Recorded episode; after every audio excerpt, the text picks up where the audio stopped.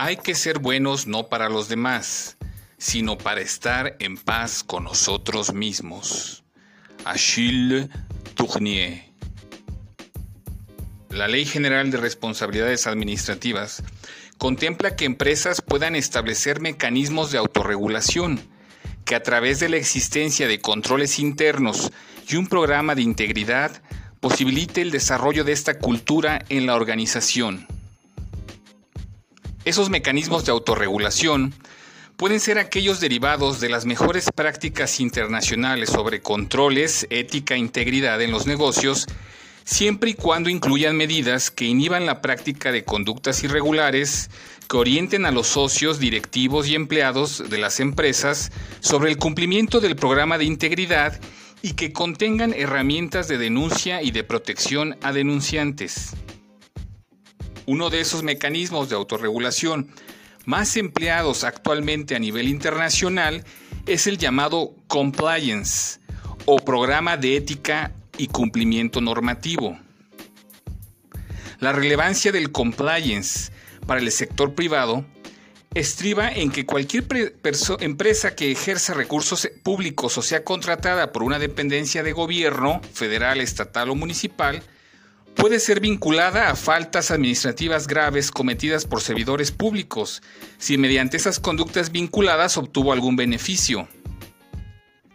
Las conductas consideradas como faltas administrativas graves para un particular o empresa son el soborno, la participación ilícita en procedimientos administrativos, el tráfico de influencias, la utilización de información falsa, la colusión, el uso indebido de recursos públicos y la contratación indebida de exfuncionarios públicos, figuras que hemos venido analizando en este mismo espacio.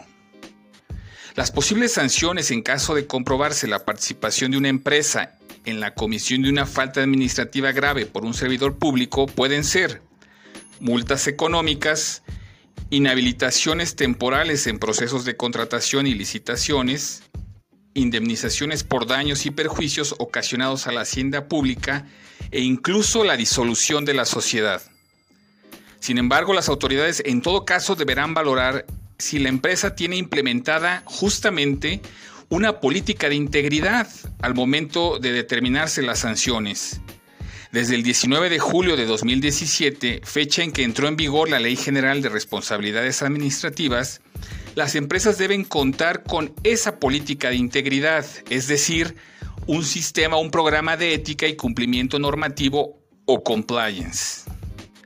Las partes fundamentales de esa política de integridad son un manual de organización y procedimiento claro que delimite las funciones y responsabilidades que especifiquen las cadenas de mando, la publicación de un código de conducta y su introducción a los miembros de la organización con sistemas y mecanismos que sean realmente aplicables. Sistemas de control, vigilancia y auditoría que examinen periódicamente el cumplimiento regulatorio de todas las áreas de la organización. Sistemas de denuncia, tanto internos como a instancias de la autoridad correspondiente. Procesos disciplinarios y consecuencias concretas para quienes infrinjan las normas internas o de la legislación aplicable. Políticas de recursos humanos que busquen evitar la incorporación de elementos riesgosos y mecanismos que aseguren la transparencia y publicidad de sus intereses. Para implementar un compliance o programa de, de, cumplimiento e integridad, las organizaciones deben seguir los siguientes pasos. Establecer un código de ética o conducta claro, actualizado y de fácil acceso crear un comité de ética que promueva la ética empresarial, vigile el cumplimiento y establezca sanciones.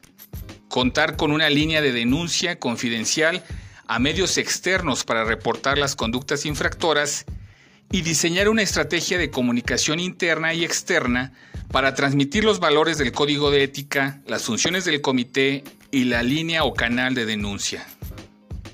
Contáctame al WhatsApp 44 23 65 43 38 o en Twitter en arroba Adolfo Franco G. Hasta la próxima.